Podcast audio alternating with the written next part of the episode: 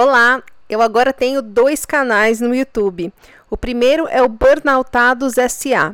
Ele se chamava antes Roberta Caruzi. Lá eu posto vídeos semanais e coloco os áudios aqui. O segundo canal é novo e se chama Roberta Caruzi.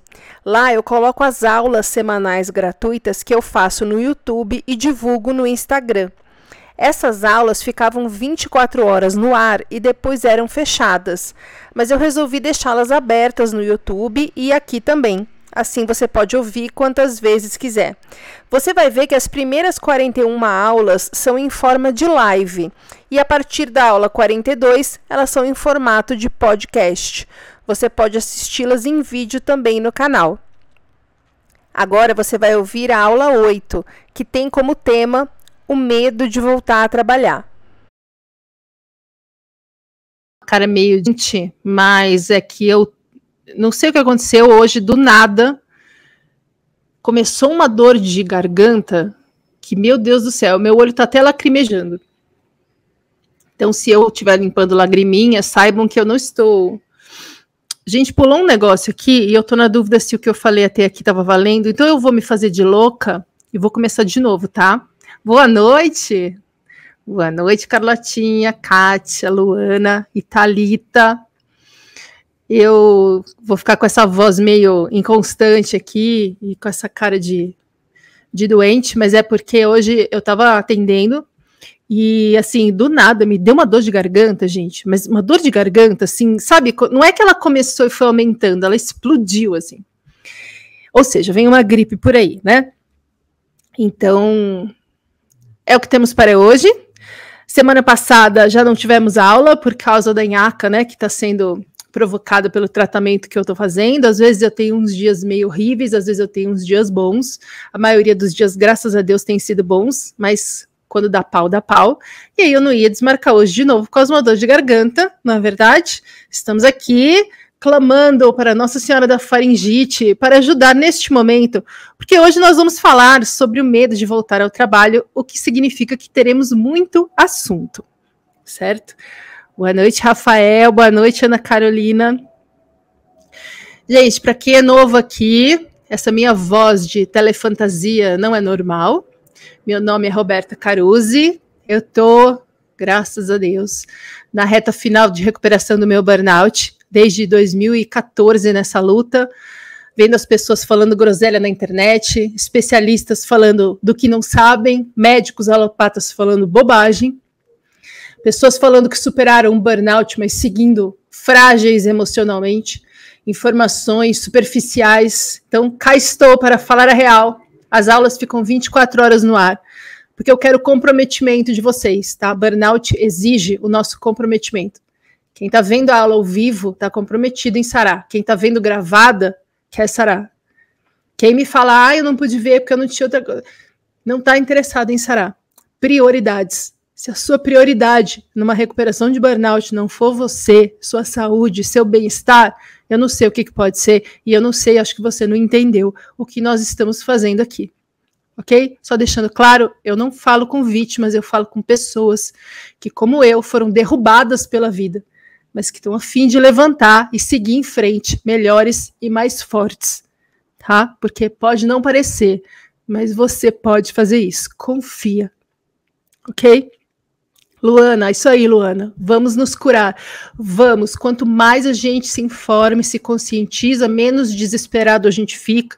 Quanto menos desesperado a gente fica, menos estresse a gente está gerando para o corpo. Quanto menos estresse a gente gera para o corpo, mais a gente colabora com a recuperação e não com a doença. Ok? Nossa, preciso anotar isso que eu falei, adorei. Então vamos lá. Vamos falar hoje sobre o medo de voltar a trabalhar. É, eu abri a caixinha na semana passada, né, que ia ter essa aula, e eu vi que muitas das dúvidas, né, eu abro a caixinha para que as pessoas mandem perguntas e dúvidas para ajudar a montar a aula, e eu vi que muitas das dúvidas eram referentes à volta ao trabalho. Então, uma vez que voltou a trabalhar, como se manter são nessa volta para não cair outra vez. Tá? Então, nós vamos fazer parte 1 e parte 2. Hoje é a parte 1. Nós vamos falar sobre o medo de voltar a trabalhar. E na semana que vem a gente fala em, em se tendo voltado a trabalhar, como se manter não doente, como se manter equilibrado, ok? Então, hoje, o medo de voltar a trabalhar. Vou começar super culta, porque eu vou falar o seguinte: quando a gente começa a estudar as leis herméticas, tem uma. Deixa eu fazer uma observação. Pode ser que no meio da aula você ache um pouco confuso, mas segura a onda, porque no final eu vou fazer um apanhado geral e amarrar tudo, tá? Para você sair daqui com tudo muito claro, porque é muito importante. Essa aula é crucial, o entendimento dela para sua recuperação. Então vamos lá. Quando começamos a estudar as leis herméticas, tem uma frase que eu acho que é muito boa, que cabe muito bem aqui na aula de hoje, que é a seguinte: Às crianças dá-se o leite, enquanto para os homens feitos dá-se a carne. Isso não tem nada a ver com alimentação, tá? É uma figura de linguagem que quer dizer que a gente tem que estar tá preparado para receber as coisas da vida. Não adianta você falar uma coisa para quem não tem condição de entender. Eu vou te dar um exemplo e você vai entender onde eu vou chegar com ele, tá? Quando eu estava no primário, a pequena Robertinha perguntou para minha mãe na saída da escola. Eu lembro claramente, eu lembro claramente como um frame de vídeo cravado em brasa no meu cérebro, porque eu estava um pouco preocupada. Porque eu falei, mãe, o que, que é cursinho? Quando que a gente vai para o cursinho? Porque alguém tinha falado alguma coisa, contado que o irmão estava no cursinho, alguma coisa assim, e eu não conseguia encaixar cursinho na jornada da escola que eu achei que eu já tinha entendido completamente. Né? Porque eu pensei assim: tem o primário, tem o ginásio, tem o colegial, aí a escola acaba, tem a faculdade, aí a faculdade acaba e a gente vai trabalhar. Onde que entra o cursinho? E eu fiquei muito preocupada com aquilo. E minha mãe explicou, não entendi nada, fiquei apavorada. Porque eu ficava pensando que eu não ia saber o que, que era, eu não ia poder trabalhar. Porque como é que, se eu não tinha feito cursinho, eu ia ter que morar embaixo da ponte. Como é que eu ia fazer? Quando que faz o cursinho, gente? Onde que é o cursinho? Eu tinha, tipo, sei lá, oito, nove anos. Eu era uma criança muito calma, né? muito calma. A minha mãe me levou uma vez, quando eu tinha, sei lá, uns seis anos, para fazer um teste de QI. Por quê? Porque isso em 77, as pessoas não sabiam responder o que ela tinha como pergunta, que era: esta pessoa, esta mini pessoa, também conhecida como minha filha, se preocupa com tudo, se preocupa com coisas que as crianças nem se tocam que existe. E como ansiedade não era uma coisa comum, reconhecível, né? Nem mesmo nem mesmo conheci, nem mesmo se sabendo que poderia ser uma coisa que tem normal e além do normal, mandaram ela me fazer, me levar para fazer um teste de QI. Eu até hoje não entendi o que, que preocupação tem a ver com inteligência, mas enfim, serviu para minha mãe pelo menos sossegar, porque falaram para ela que eu me preocupava que meu QI era muito alto. Então tá, eu não sou ansiosa, gente. Sou a gênia. Parabéns pelo diagnóstico médico de 77. Oi, David, chegou. Boa noite. É, mas enfim, quando eu tinha 17 anos e chegou a hora de eu fazer cursinho, eu sabia o que era cursinho. Eu sabia o que era, eu sabia qual que eu queria fazer, eu sabia para que, que servia, por que, que a gente fazia, eu sabia tudo sobre cursinho. O que, que eu quero dizer com essa história edificante sobre a minha tenra infância? Que não adianta você querer colocar o carro na frente dos bois. Essa é uma expressão antiga, será que todo mundo conhece? Não é um carro que a gente dirige na rua na frente de um boi, é um carro de boi, é tipo uma charrete. O boi puxa o carro, que nem o cavalo puxa a charrete. Então não adianta querer colocar o carro na frente do boi, não adianta querer colocar a carroça na frente do cavalo. O que significa que não adianta querer pular partes do processo. Do mesmo jeito que uma criança de 9 anos não tinha a menor condição de entender o que é um cursinho, mas quando ela fez 17 anos, ela estava preparada para entender, para fazer, para cursar, para escolher? Quem acabou de descobrir que está com burnout não tem a menor condição de entender como é que vai conseguir voltar a trabalhar. Mas no fim do processo, ela estará. A pessoa vai estar preparada, informada e segura. Não adianta colocar o cavalo na frente da carroça.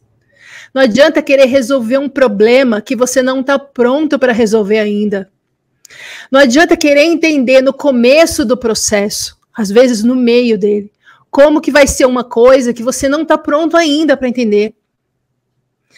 Então agora, solta esse ombro, relaxa o corpo, gente, respira, respira comigo. Inspira. Expira. Se acalma.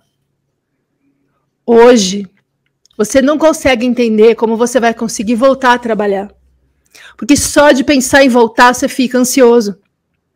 Porque quando você recebe uma mensagem de alguém da empresa, você já dá uma surtada interna. Porque você não consegue entender o que, que você poderia fazer da vida para pagar os boletos com tranquilidade e não cair de novo. Calma. Hoje, o que você precisa entender é, na hora certa, você vai saber. Eu prometo para você. Ai, Marivaldo, boa noite. Ai, Luana, obrigada. Que bom que está entendível com essa minha voz do Telefantasia. Tem uma coisa, gente, que atrapalha muito a gente, que faz a gente ter esse medo da volta, que é a pressa. A gente vem de uma vida inteira em que a gente estava empenhado em corresponder às expectativas das pessoas. E durante um tempo da nossa recuperação, a gente ainda fica tentando provar para as pessoas que a gente não é preguiçoso como elas estão pensando. Às vezes a gente tenta provar para a gente, para nós mesmos. Uma vez uma menina me contou que ela saía para correr todos os dias. E todos os dias ela passava mal num naipe que ela precisava ligar para o irmão dela, que ia de carro buscar aonde ela tinha parado. E ela estava fazendo isso há dias e dias e dias. E aí eu fui conversando com ela e eu vi que ela achava que se ela ficasse em casa descansando, ela estaria assinando um atestado de preguiça. Porque a família dela estava falando que ela era preguiçosa, porque não entendia o que era o burnout. Quando o irmão ia buscar, ela entrava no carro e ele falava que ela estava de preguiça. Então no dia seguinte, ela tentava correr mais longe essa programação que a gente traz de provar para as pessoas que a gente pode fazer as coisas é muito comum nos burnoutados. A gente tem aí, nós falamos na aula 1, na aula 2, aliás, um problema de autoconfiança. A gente não acredita que é bom o suficiente.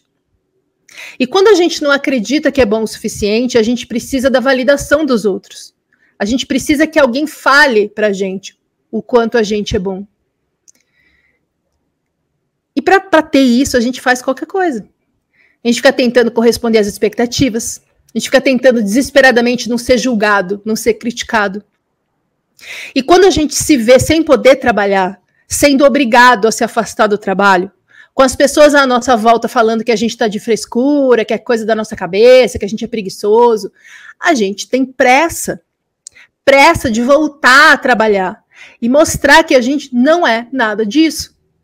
Porque a gente sabe o quanto a gente ralou, o quanto a gente se comprometeu, se sacrificou e lutou para chegar aonde a gente chegou. O problema é que onde a gente chegou foi em um burnout.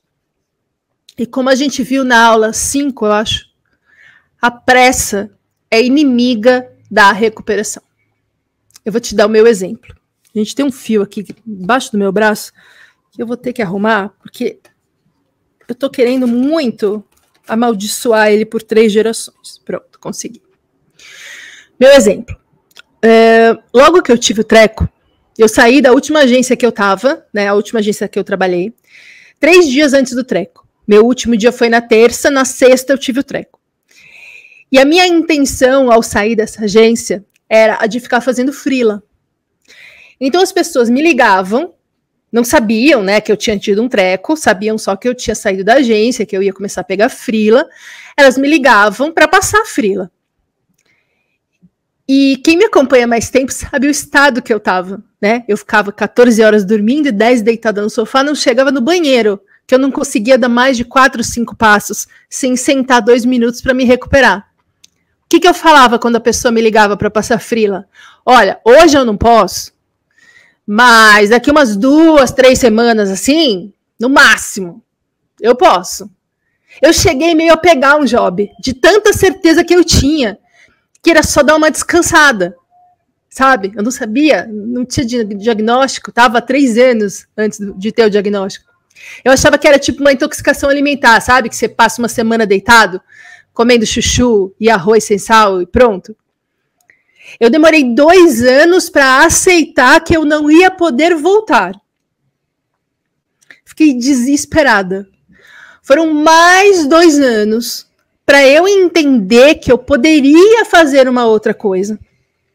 Para eu aceitar que eu não gostava mais de fazer aquele trabalho que eu tinha antes. E nessa hora eu tive um entendimento ali que eu pensei: caraca, se eu tivesse sarado em seis meses, eu teria voltado a trabalhar na mesma coisa, do mesmo jeito, no mesmo ritmo. E quando eu comentei isso com o meu médico, que na época era o doutor Fofinho, é, ele acrescentou: e provavelmente você teria tido um AVC aos 50 e poucos anos. Cara, aquilo caiu na minha cabeça, feito uma bomba, porque eu sabia que ele tinha razão eu teria voltado a trabalhar do mesmo jeito. E eu estaria morrendo por agora, gente. Eu vou fazer 52 anos em setembro. Gente, não é brincadeira nem exagero. Das pessoas que trabalharam comigo durante esses anos que eu estava me recuperando, que eu saiba, sete tiveram um AVC ou um infarto. Teve quem tenha se recuperado, teve quem tenha morrido, e teve um que quase virou um legume. Está numa recuperação pesadíssima, crudelíssima. Gente com crise de ansiedade, perdi a conta. Gente me procurando no inbox com burnout, pedindo para eu não comentar, aos quilos. E foi aí que eu pensei: pera lá, o problema sou eu ou é a profissão? Tudo bem, mais tarde, mais para frente, né? Eu entendi que o problema é a cultura em que a gente vive, como eu vivo falando. Mas naquele momento eu coloquei o problema na profissão de publicidade, de publicitário, né? E tudo bem, porque serviu para eu entender que não era comigo, não era eu falhando, não era eu fracassando, não era eu não dando conta. E quando eu tive esse alívio de ver que o problema não era eu, porque eu nunca tinha ouvido falar em burnout, eu nunca tinha visto alguém com aquilo que eu tinha. Eu ouvia as coisas mais cruéis. Então, eu meio que achei que eu tinha ganhado o prêmio loser da humanidade. Por isso, eu comecei a falar de burnout na internet. Porque essa sensação de, pera, ah, então não é só comigo? é maravilhosa, é libertadora, e vocês sabem disso tão bem quanto eu. Mas voltando, eu me empolgo. Quando eu vi que o problema não era eu, eu meio que me autorizei pensar no que mais eu poderia fazer. Porque enquanto eu entendi que o fracasso era eu, que eu era o problema, que todo mundo dava conta menos eu, que eu era a vergonha da família, eu pensava assim: eu não posso trabalhar nem em agência, nem em porcaria nenhuma. Porque se eu sou um fracasso total, é varrer a rua, né? Meu destino. Nem isso, porque eu fico cansada, não consigo varrer. Se o problema era eu, eu não daria certo em nenhuma nova profissão. E na hora que eu entendi que o problema não era eu, eu falei, ok, então peraí. Se, tra se trabalhar em agência não é mais o que eu quero ou posso fazer, o que é que eu quero e posso fazer? E eu fiz uma lista. Eu sou a Maria Caderninha, Maria Listinha. Fiz uma lista de tudo o que eu sabia fazer, de tudo o que eu gostava de fazer, de tudo o que eu fazia bem e o que de tudo isso podia pagar meus boletos dali um tempo. E pera, quero terminar de contar isso depois. Peraí, depois eu volto aqui pro roteiro. Nenhuma dessas coisas que eu tinha listado era ser terapeuta. Eu tinha certeza que eu ia virar roteirista. Porque eu lá atrás tinha flertado com essa carreira, mas aí eu amarelei, já contei isso, né? E aí eu recomecei os estudos, eu tirei a poeira dos livros, eu recuperei meus roteiros. E eu estudei mais e me inscrevi em quatro concursos de roteiro para testar a minha habilidade até ali e meio que ter uma ideia do que eu precisaria fazer com que intensidade a partir dali. Dos quatro concursos eu ganhei dois. No terceiro eu fiquei com, como finalista. Um cagou para mim. Isso é um ótimo sinal. Eu fiz script doctoring, mentoria. Eu podia ter seguido esse caminho. E isso me deu uma tranquilidade, sabe? De pensar, olha aí, tem outras coisas que eu posso fazer. Porque eu nunca tinha pensado em fazer outra coisa. Eu era aquela pessoa que falava, mas é, é isso que eu sei fazer. É isso que eu gosto de fazer. Não consigo. Eu entrei na faculdade para ter a profissão que eu tive durante 25 anos. Eu não sabia o que, que eu poderia fazer além dali. Só que durante todo esse caminho de me inscrever em concurso de roteiro e estudar roteiro e né, ficava caindo no meu colo curso de coaching, cursos de terapia, e eu falava, credo, algoritmo. Pera, que eu quero contar outra coisa. Fiquem tranquilos, um bom roteirista sempre amarra todas as pontas soltas, e eu tenho aqui uma cola, tenho um roteirinho aqui. Mas quando eu estava no ginásio, eu resolvi que eu ia fazer medicina. E todo mundo falava, faz propaganda. E eu falava, credo, não, quero fazer medicina. Gente, eu cheguei a frequentar um, não sei se pode chamar de curso, um negócio lá, de orientação vocacional. E o orientador vocacional falou: faz propaganda. Eu falei, credo, vou fazer medicina. E ele era no lugar que minha mãe trabalhava, né, na Fundação Carlos Chagas, e ele falou para minha mãe: olha, ela está com uma ideia fixa, boa sorte, tchau. Mas enfim, e, e aí todo mundo faz propaganda. E quando eu estava no terceiro colegial, inclusive na minha escola, a gente optava em fazer o terceiro colegial mais voltado para humanas, para exatas ou para biológicos, né? E eu estava fazendo o terceiro ano em biológicas, para prestar medicina. Fiquei entre psicologia e medicina e acabei indo por medicina. Hoje eu sei que por influência dos meus tios, que eram médicos e eram os superstars da família. Lá para maio desse ano, desse ano do meu terceiro colegial. Um dia eu fui dormir, convicta de que eu ia prestar medicina. Minha mãe já via a minha convicção de que ela já estava guardando dinheiro, desesperada, que ela ia ter que pagar a faculdade de medicina. Fui dormir e acordei decidida a fazer propaganda. Não me pergunte. Não me pergunte. Mas aí, voltando. Tava caindo curso de coach na minha, no meu colo, na minha cara. E algumas, várias, muitas pessoas comentavam comigo que eu seria uma boa coach, que eu devia trabalhar como terapeuta ou como psicóloga. E eu falava, ai, credo, coach é cafona. Olha os coaches aí falando merda, tomando banho gelado quatro da madrugada. E aparecia na minha frente um monte de coisa relacionada com terapia. E eu falava, ai, credo, todo mundo que quer mudar de carreira vai ser terapeuta. Só que eu fiz várias dinâmicas de coaching e de outras coisas ligadas a essa descoberta profissional que eu estava tentando entender. E eu me surpreendi vendo que o meu caminho era levar a palavra sagrada do burnout, era falar sobre burnout e ajudar as pessoas nisso. Minha cabeça explodiu. E eu fiquei pensando, mas fazendo o quê? Vou ficar falando? Fazendo o quê? Vou virar influencer? Aí eu lá quebrando a cabeça para entender que raio que eu queria fazer. Um dia eu fui fazer o evangelho no lar, né, que eu faço toda semana, e do nada, plim, do nada, plim, eu entendi. Ah, entendi. O que eu quero fazer é terapia integrativa. Chupa preconceito. Chupa Roberta. Inclusive, eu uso muito do que eu aprendi no curso de coach que eu fiz no meu atendimento. Mas, de novo, do nada, pela segunda vez, do nada, eu entendi o caminho. Outra referência que entrega a minha idade, mas talvez muitos de vocês conheçam, um filme com o Kevin Costner. Como é que chama? Que ele tem que construir um campo de beisebol. E todo mundo acha que ele tá doido. E aí tinha lá um fantasminha, lá um espírito que falava: quando você construir, eles virão. Quem lembra desse filme? É isso, gente. Aqui vai a parte mais importante dessa aula. Quando eu estava pronta para seguir o meu caminho, eu entendi que caminho era esse. Vou repetir. Quando eu estava pronta para seguir o meu novo caminho, eu entendi completamente que caminho era esse. É aquele clichê quando o aluno está pronto, o professor aparece. Clichê só é clichê porque é verdade. Eu vou repetir mais uma vez, gente. Quando eu estava pronta para seguir o meu caminho novo, eu entendi que caminho era esse.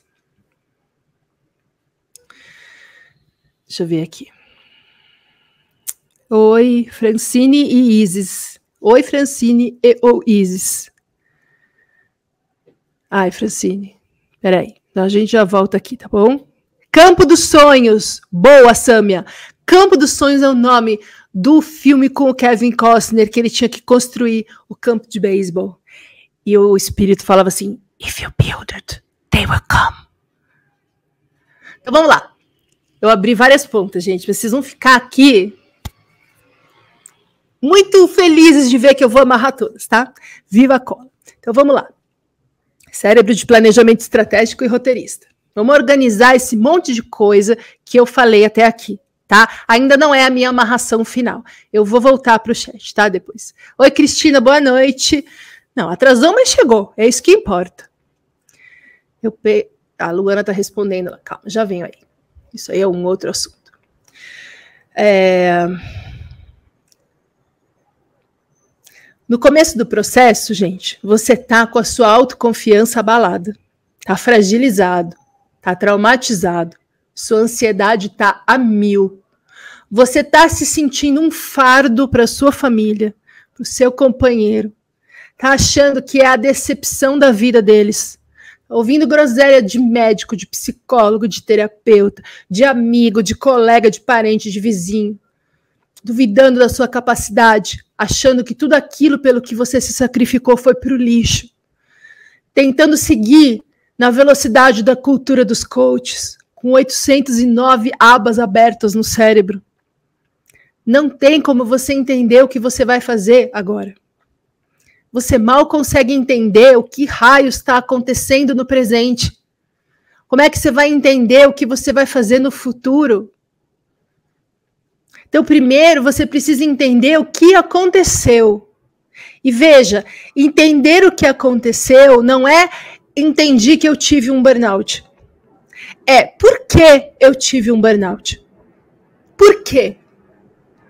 Porque você não sabia quem você era, do que você é capaz, você não achava que era bom o suficiente, você precisava da validação dos outros. E o que, que a gente faz para obter a validação dos outros? Um, a gente faz o que todo mundo faz. O que esperam que a gente faça. A gente segue o gado, que nem eu falei na aula dos zumbis. É um jeito da gente ser aceito nos grupos sociais em que a gente faz parte. E não ser criticado e não ser julgado. Dois, a gente trabalha mais, se esforça mais, fala sim para tudo, se ferra mais, entrega mais do que pediram para provar que tem valor. Três, a gente não consegue lidar com crítica, com rejeição, com nada que invalide a gente. Então a gente vira perfeccionista, workaholic, ansioso. E tudo isso é a base do estresse e do nosso burnout. E eu te pergunto aqui: se você voltar a trabalhar agora, o que, que vai acontecer? A mesma coisa. Você vai cair de mais alto. Aliás, 99% das pessoas que burnoutam acham uma hora que já dá para voltar.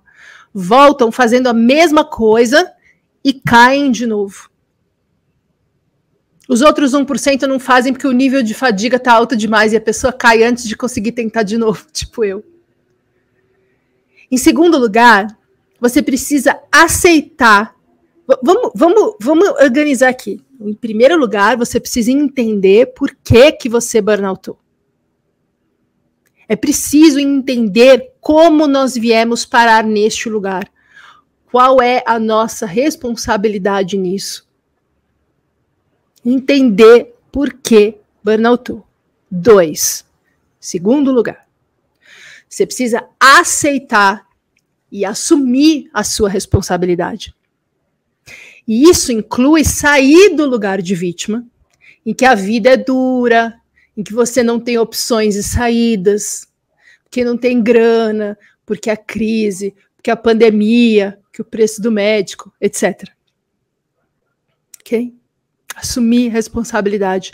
Quando a gente assume responsabilidade, a gente imediatamente se torna capaz e apto de mudar as coisas que precisam ser mudadas dentro e fora de nós. E a gente sai do problema. no lugar da vítima, nós somos impotentes. A gente fica ansioso, estressado e empacado. Então, primeiro, por que, que você burnoutou? Segundo, assumir a sua parte da responsabilidade nisso. Diferente de culpa, hein? Culpa ninguém tem. Responsabilidade. E terceiro, você precisa questionar. Vocês estão notando que isso é, isso é muito importante para vocês conseguirem fazer esse caminho até voltar a trabalhar, tá? Terceiro, você precisa questionar suas crenças. Sair do piloto automático. Quem estava na quinta retrasada sabe o que é o piloto automático, né? A gente falou na aula dos zumbis. Separar o que você faz, porque você acha que é o que esperam de você, e o que você faz, porque é o que você quer fazer. Precisa tratar do seu trauma, reconquistar a confiança, noção de merecimento, noção de alto valor. Porque quando a gente chega num burnout, a gente está achando que a gente não é bom o suficiente. E porque a gente sempre achou isso, foi que a gente trabalhou além do limite, para provar que a gente pode, para provar que a gente é bom. Se você continua achando que você não tem força. Gente, é muito importante isso. Se você continua achando que você não tem força diante de uma vida injusta, que você tem azar, que você não merece, que você não é bom o suficiente, que você nasceu para morrer de trabalhar, você vai voltar a trabalhar exatamente do mesmo jeito de antes. Tem uma ilusão na gente em achar que sair de um burnout é só conseguir baixar o cansaço e seguir trabalhando. Mas isso é só o que fazem a gente acreditar. Quantas vezes você não leu e ouviu pessoas falando que não tem cura, só tem controle? Quantas pessoas você não ouviu falando que se curaram de burnout e ainda são um trapo de chão emocional de tão frágeis? Quantas vezes você não me ouviu lá vociferando, falando, discursando contra isso? Se você não muda, nada vai mudar. Calma que a gente vai amarrar isso, se tiver confuso. Vamos falar agora de três possibilidades aqui para que você tenha essa pressa em voltar a trabalhar três coisas que fazem essa pressa de voltar a trabalhar surgir em você e ganhar essa força dentro de você. Vamos ver três coisas que te traz esse medo de voltar a trabalhar ao mesmo tempo que você está com pressa de voltar. Um, é pôr minha cola aqui. Um, você quer voltar a trabalhar? Quando você pensa em voltar, tem prazer com essa imagem? Com esse pensamento? Não. Você quer voltar porque você continua querendo provar que pode, que é forte, que não é preguiçoso, que não é nada disso do que as pessoas pensam de você. Você quer voltar a trabalhar porque você ainda precisa da validação dos outros. E você vai voltar e vai fazer tudo igual. E vai cair tudo de novo. Eu não estou jogando praga nem criticando, tá? É um caminho pelo qual todos nós passamos e no final das contas nós vamos ver opções. Ok? Dois. Segundo motivo. Ou você quer voltar para não se queimar no mercado ou na empresa. Talvez você tenha uma impressão de que se você demorar para voltar, tudo aquilo pelo que você se sacrificou tanto para conquistar vai para o lixo. Né? Você tem a impressão de que você está jogando tudo o que você conquistou fora. Minha pergunta é: o que é mais importante para você? Sua saúde ou a sua carreira?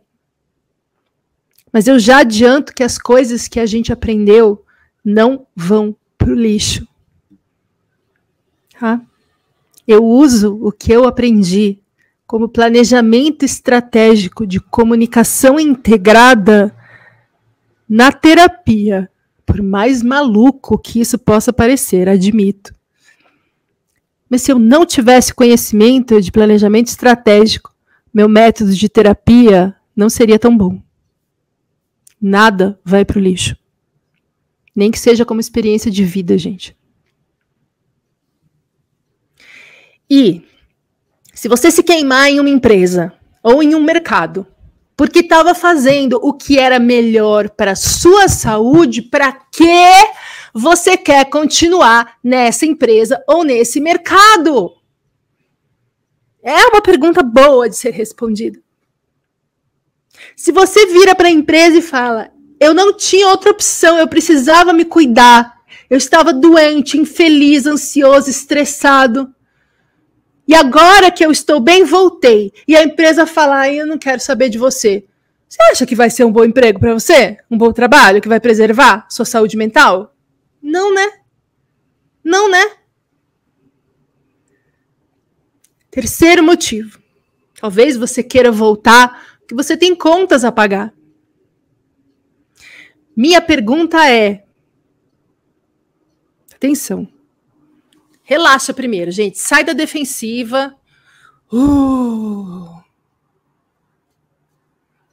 Minha pergunta é: só tem esse emprego? Se essa empresa chegar amanhã para trabalhar na empresa, ela explodiu. Você vai morar debaixo da ponte? Porque não existe outra opção? É o único lugar no universo que você pode trabalhar? Na verdade, nesse terceiro motivo aqui, nesse item 3, eu tenho uma outra pergunta também. Porque eu sou uma pessoa perguntadeira. E aí vai o meu lado planejamento. E a outra pergunta é: se você forçar a barra do seu corpo, você vai ter um treco do tamanho do treco que eu tive. Se tiver alguém novo aqui, meu treco foi em 2014. Ok? Eu precisei ficar oito anos sem trabalhar. E muita gente acha que não trabalhar por oito anos foi uma opção minha. Hum, eu não tive opção. Eu simplesmente não tinha a menor condição física. Pergunta 2 é: não seria pior ficar oito anos sem trabalhar para suas finanças? Pensa. O que, que a gente tem aqui então? Você querendo voltar a trabalhar para não te julgarem preguiçoso, fraco ou fracassado você querendo voltar para não perder a chance de trabalhar na empresa que te deixou doente. Você querendo voltar a fazer um trabalho que consome a sua alegria de viver. Você querendo voltar porque acha que não tem outra saída. Temos outra pergunta. Minha pergunta agora é: vocês realmente acham que isso pode dar certo? Ou vocês acham que tudo isso continua gerando uma montanha de estresse em cima de vocês e não tem como uma pessoa se recuperar deste jeito?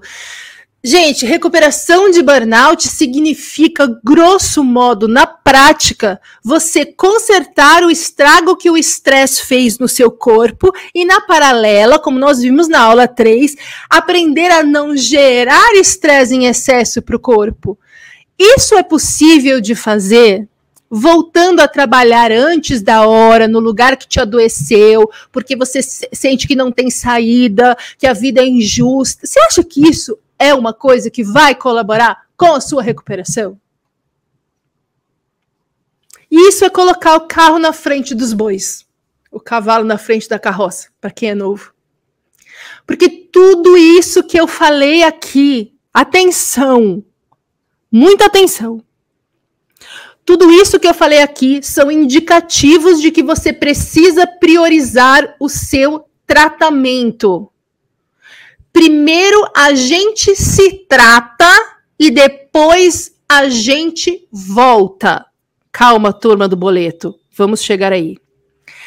Isso é um tempo da natureza, do mesmo jeito que não adianta você ficar do lado de um vasinho com uma mudinha de árvore, batendo palminha, falando: "Vamos, vamos árvore, vamos, mais rápido, cresce!"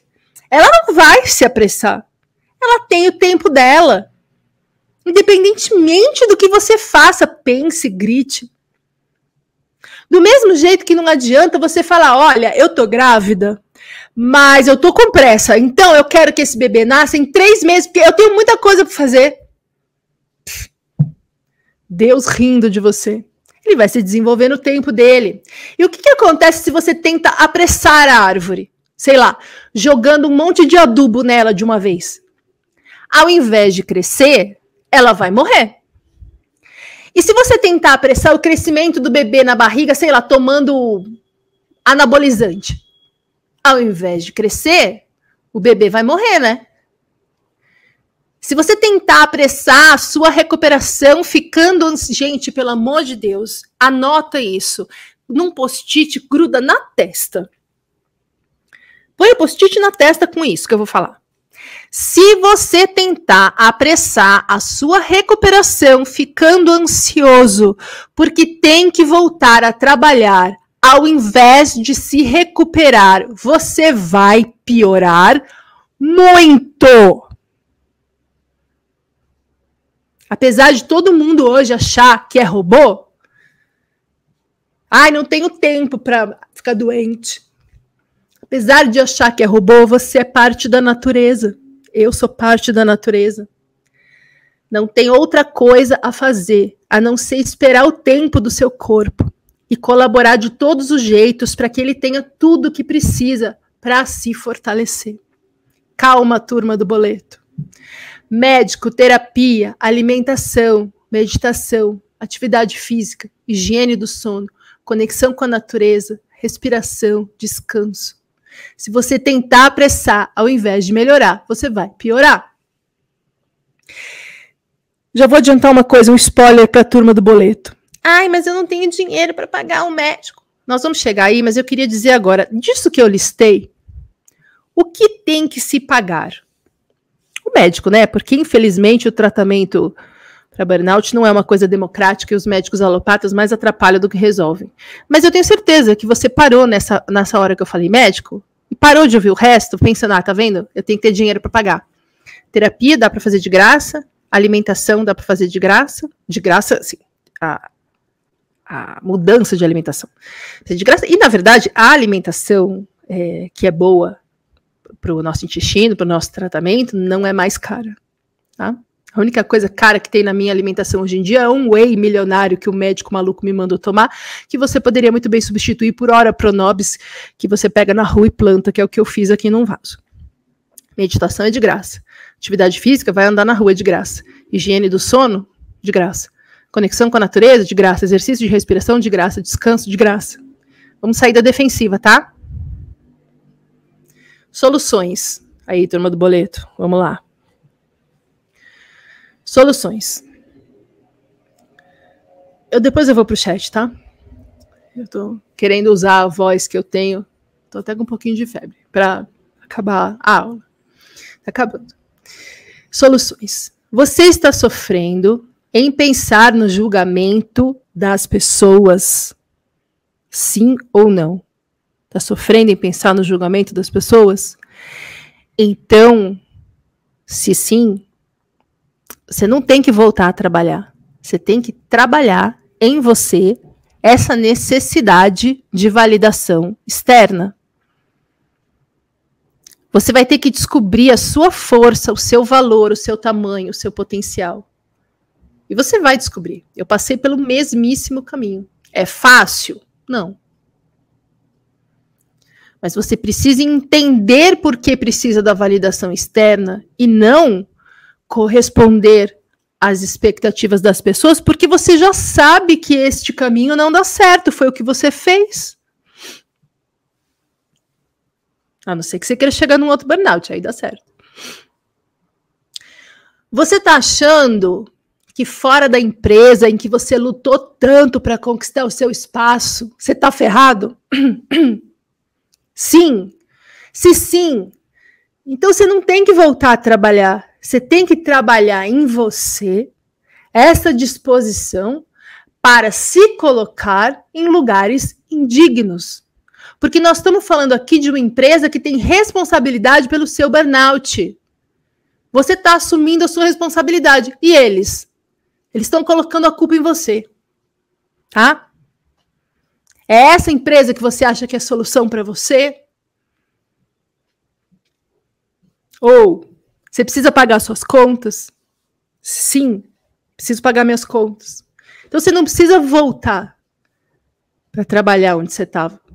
Você precisa arrumar uma fonte de renda dentro do seu limite atual, que colabore com a sua cura e não que colabore para você ter um treco ainda maior e ficar anos e anos e anos e anos sem ganhar um puto.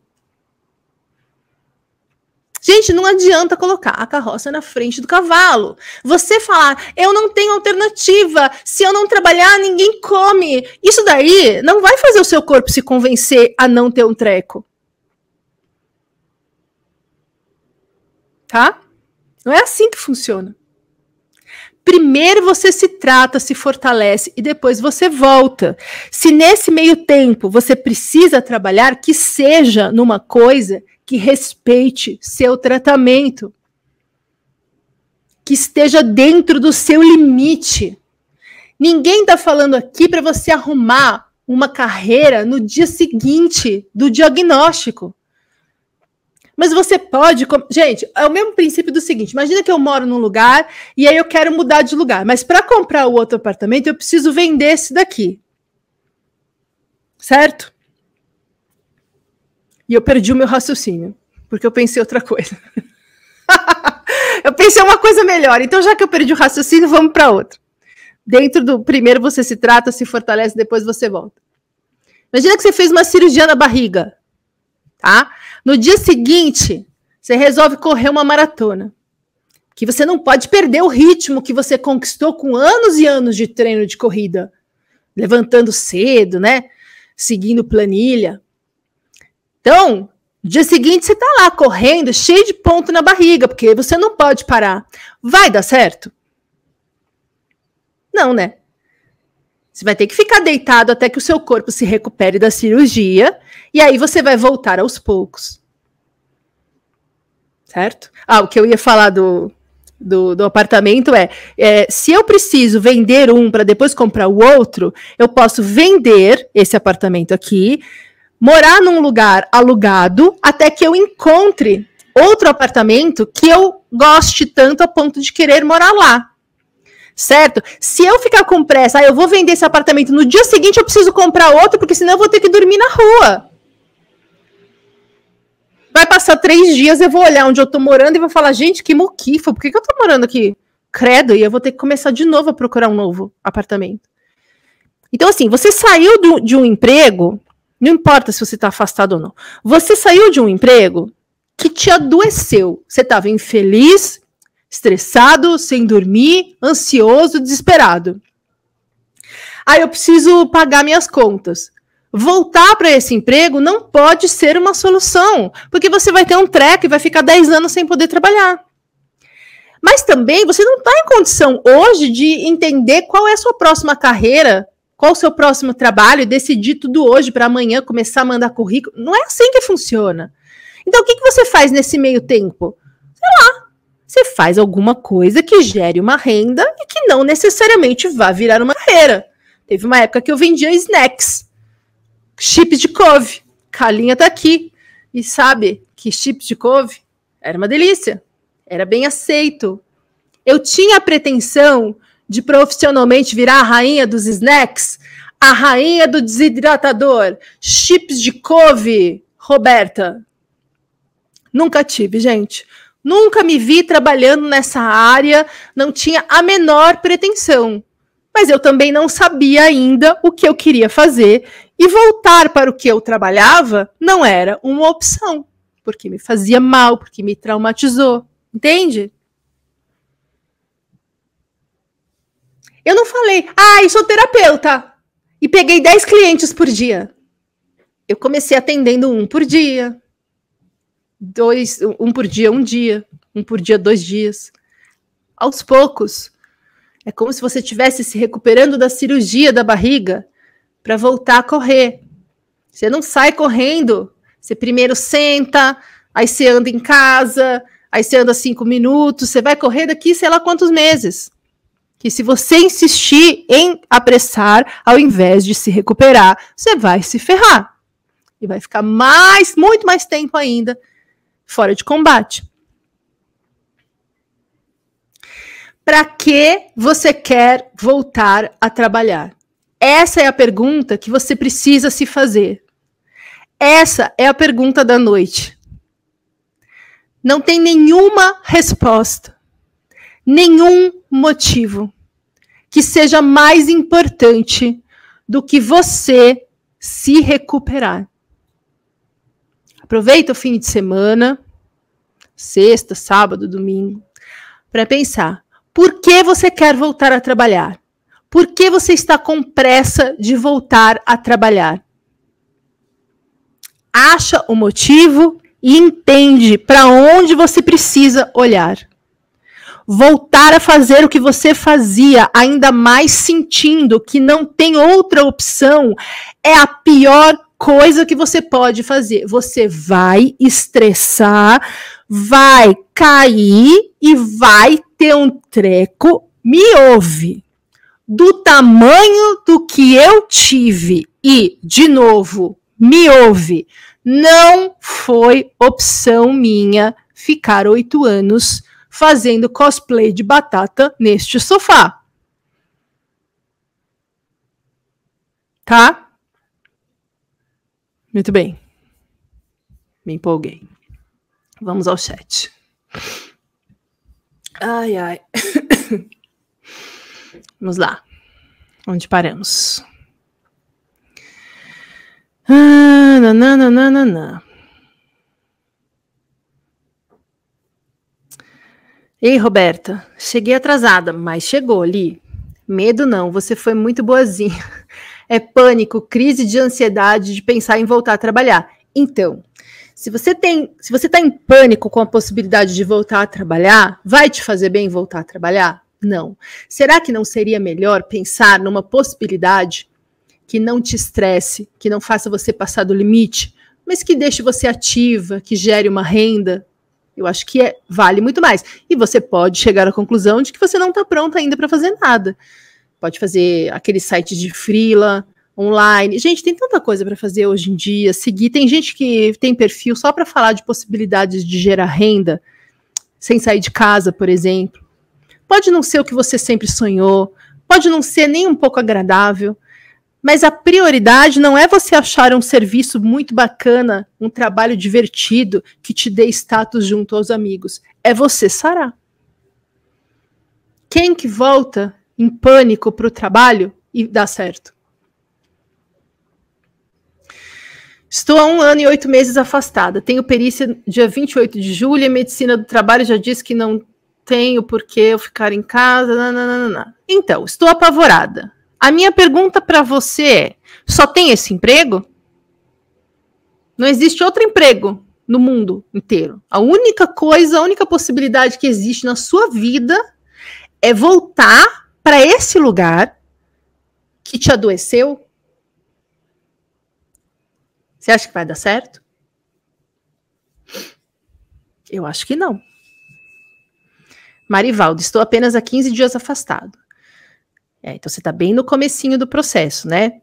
Mas se você puder não pensar nisso por enquanto, começar a pensar em outras possibilidades que não seja voltar para esse lugar, que não seja ficar estressadíssimo com perícia, vendo afastamento. É claro que com a possibilidade de ter um afastamento a gente deve ir atrás, mas até onde isso vale a pena? É sempre minha pergunta. Recomendo que vocês vejam Marivaldo e, e Francine ou Isis. É um vídeo que eu fiz que eu acho que está nos destaques do Instagram, mas enfim, coloca no meu canal na busca perícia que vai vir. É um, um, um vídeo bom para vocês verem. 2014, Luana, meus primeiros sinais. 2016, o auge até hoje.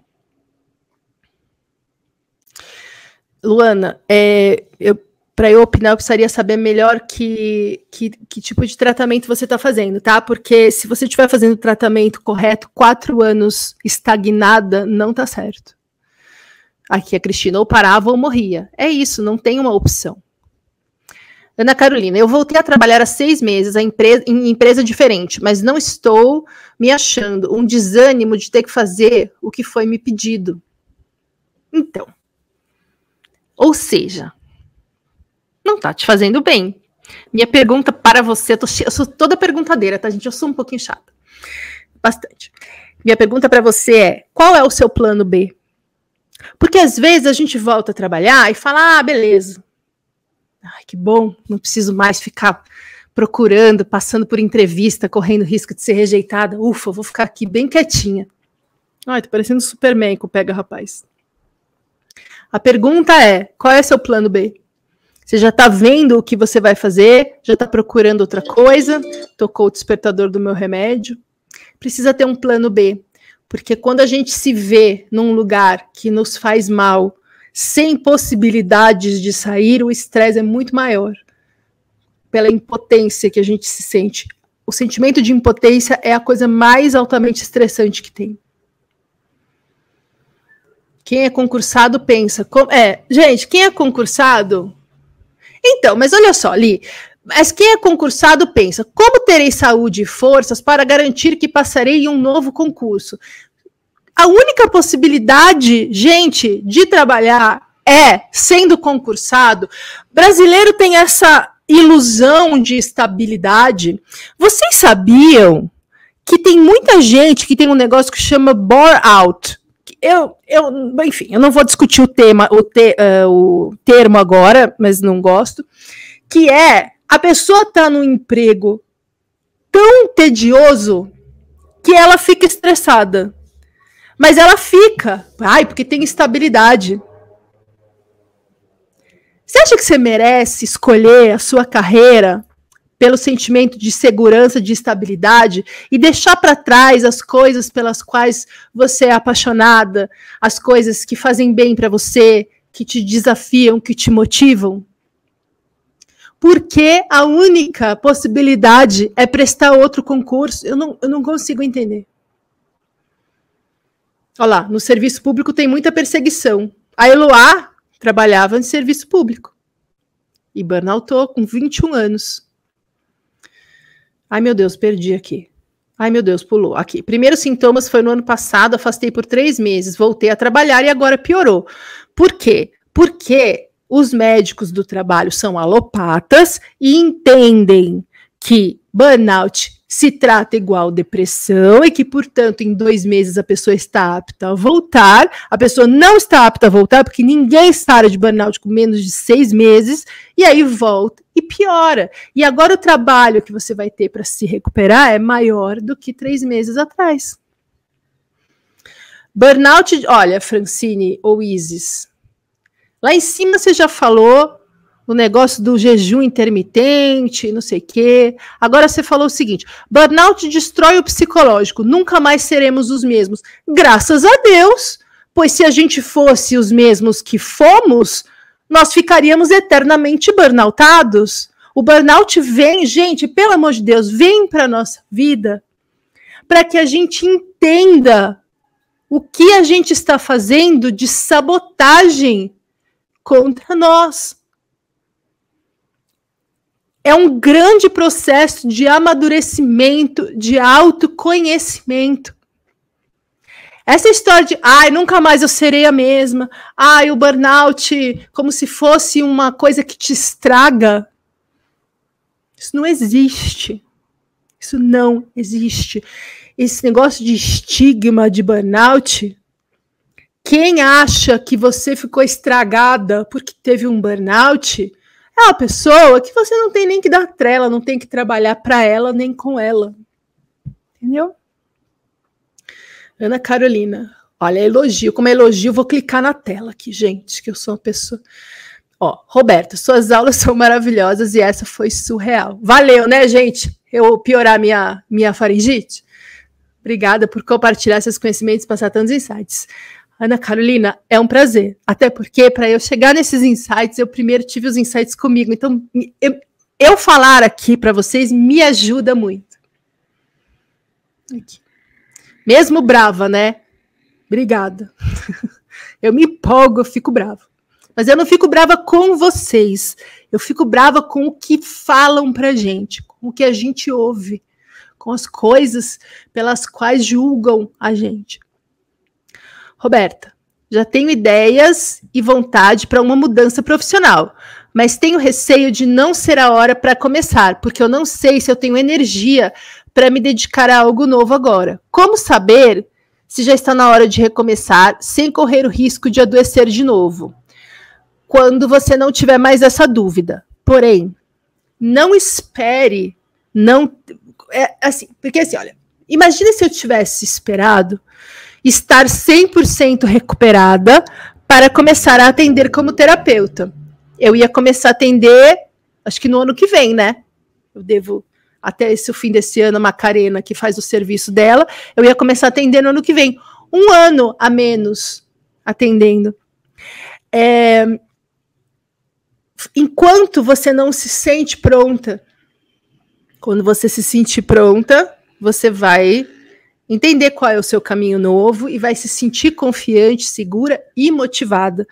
Tá? É óbvio que sempre vai ter uma dúvidazinha, um fundinho de dúvida, até a gente efetivamente começar a trabalhar, e nós vamos falar isso na semana que vem, é, porque a gente está vindo de um trauma. Mas enquanto a gente fala, ah, meu Deus, acho que não, ah, meu Deus do céu, o que você tem que fazer é começar a colocar essa energia em movimento. Tá? Pega um papel, uma agenda, uma caneta, sei lá como você se organiza, e você vai listar tudo o que você precisa saber, estudar, ter, juntar, descobrir, fazer para começar a trabalhar nesse nosso nesse seu novo caminho profissional. E aí você vai quebrar essas tarefas grandes em pequenas tarefas. Tá? Então, o que, que você pode fazer hoje com os recursos que você tem para já começar a colocar isso em marcha? E aí todo dia você faz um pouquinho, cada semana você faz uma coisinha, já aproveita para ir estudando. Eu fui fazendo meus cursos sem a menor noção de quando eu começaria efetivamente a atender. Mas comecei a estudar, comecei a fazer curso para aprender a atender pessoas. Você vai colocando essa energia para se movimentar, até para que as coisas que têm que chegar até você possam chegar até você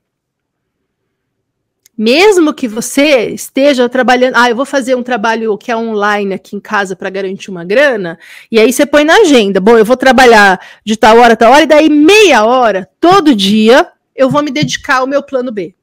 E aí, meia hora todo dia, você se dedica. É, se você quer saber, foi assim que eu comecei.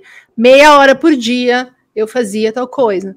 E de pouquinho em pouquinho, gente, vocês não têm noção o que eu fiz de curso, o que eu fiz de desenvolvimento de método de experiência, de pouquinho em pouquinho. É igual a história da, da pessoa que fala: ah, eu não consigo ler um livro inteiro. Por quê? Porque ela fica esperando um dia em que ela tenha tempo suficiente dentro da rotina dela para ler meia hora do livro. E esse dia não chega. Mas se ela todos os dias lê cinco páginas, vai chegar, sei lá, no fim de X semanas e ela vai ter terminado o livro. Ao passo que se ela tivesse ficado esperando um dia em que ela tivesse meia hora para ler um livro, e um segundo dia que ela tivesse meia hora para ler um livro, e um terceiro dia que ela tivesse um tempo para ler com calma, chega no final dessas mesmas semanas e ela não leu porcaria nenhuma. De grãozinho em grãozinho. Vocês estão vocês estão acompanhando o meu negócio, meu tratamento do sistema límbico? Eu comecei andando cinco minutos. Aí deu certo, dormi. Aí no dia seguinte, cinco minutos de novo. Aí no dia seguinte, deu certo? Seis minutos. Aí no dia seguinte, seis minutos. No começo, você fala: Meu Deus do céu, não vai chegar nunca, né? Vou ter 60 anos, vou estar andando oito minutos. Não, hoje eu andei 20, agora não sei se 21, acho que 21. Amanhã eu vou andar 22, se a garganta deixar.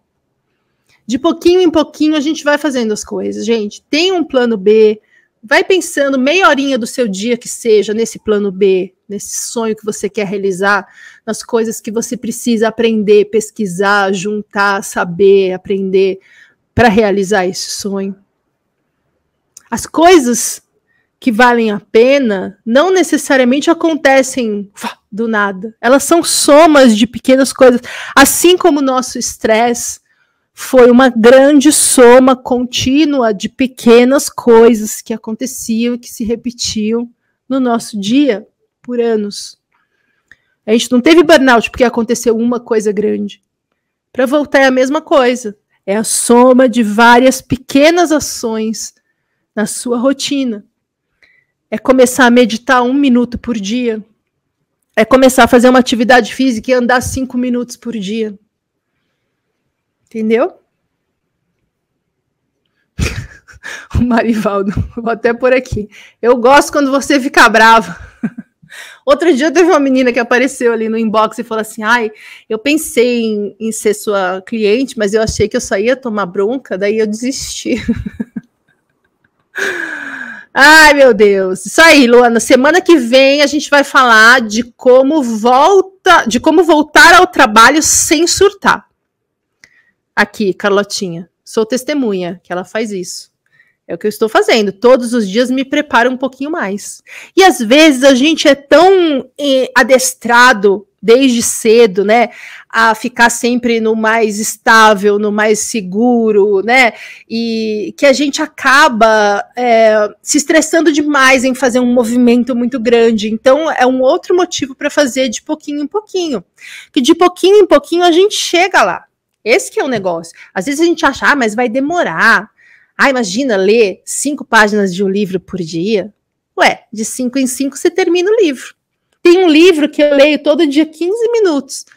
Me dá aflição? Me dá, porque eu estou acostumada a ler, mas eu não estou conseguindo colocar na rotina um tempo de leitura maior do que 45 minutos e eu tenho muita coisa para ler. Então, cada dia um pouquinho, eu vou avançando. Eu vou lendo um livro atrás do outro vou fazendo um curso atrás do outro. Entendeu? Que bom que ajudou. Que bom, fico feliz. Valeu minha faringite. Luana, minha amiga do. Mas, gente, calma, aí é outra coisa, né? A pessoa surtou, foi parar numa clínica psiquiátrica, por quê? A gente precisa entender qual é o contexto, né? Da pessoa, uma série de coisas. Serviço público. Então, Francine ou Isis, é... relaxa, calma. As pessoas não estão todas contra nós. A gente precisa entender que existem sim pessoas muito ruins que abusaram da gente, que machucaram a gente, que não estão nem aí pra gente. Mas se a gente focar nessas pessoas, vai ser muito complicado para a gente sair do lugar da vítima, que empaca a gente. A gente fica empacado, a gente não sai do lugar. É um lugar muito, muito cruel e você não merece ficar nesse lugar. Então, sim, tem pessoas que não querem saber, tem áreas que burnoutam a gente, mas a gente precisa, numa recuperação de burnout, ensinar o nosso cérebro a não ficar vendo só o risco, o perigo, a frustração, o abuso, porque isso também é um fator estressante. A gente precisa fazer isso ensinando o nosso cérebro a ver as coisas pelas quais a gente pode ser grato, as possibilidades, as saídas que a vida apresenta, as coisas que estão dando certo. Isso é um trabalho muito importante que a gente precisa fazer que eu falo para todos os clientes fazerem, porque a gente ensinou o cérebro a focar só no que pode dar merda.